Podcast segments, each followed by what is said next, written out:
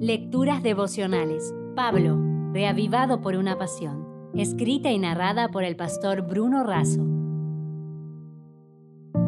Hoy es 2 de septiembre, la única prevención. El pasaje bíblico está en Colosenses 3:16. La palabra de Cristo habite en abundancia en vosotros. De pronto, oficiales del Ministerio de Salud me estaban buscando.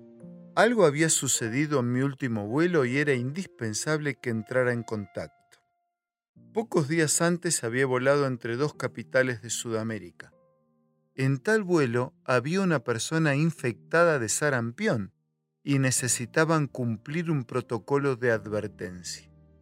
Según el Centro para el Control y Prevención de Enfermedades, el sarampión es una infección causada por un virus. En una época fue una enfermedad muy frecuente. Aunque las tasas de mortalidad se han reducido en todo el mundo, la enfermedad aún se cobra 100.000 vidas cada año, la mayoría menores de 5 años. Por eso, el CDC, el Centro para Control y Prevención de Enfermedades, recomienda que todos reciban la vacuna, pues es la única forma de prevención.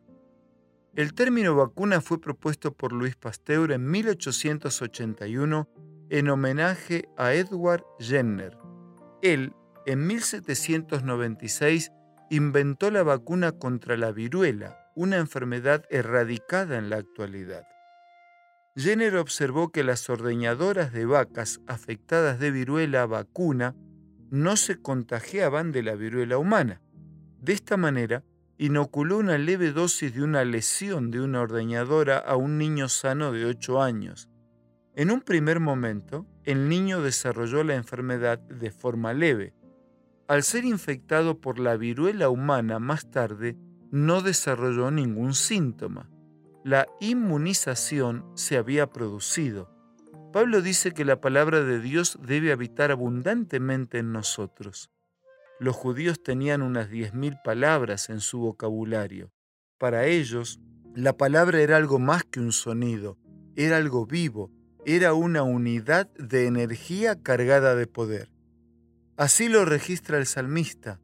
Por la palabra de Jehová fueron hechos los cielos y todo el ejército de ellos, por el aliento de su boca, porque él dijo y fue hecho, él mandó y existió.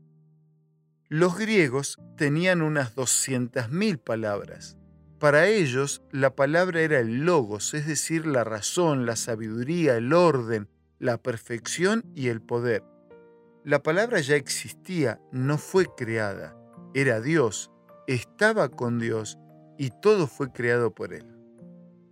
Amigos, nosotros también somos infectados por el sarampión del pecado e inmunizados no por dosis pequeñas de pecado, sino por dosis abundantes de la única fuente de prevención. Para estar inmunes, se recomienda una dosis diaria en ayunas de la abundante y poderosa palabra del Señor. Si desea obtener más materiales como este, ingrese a editorialaces.com.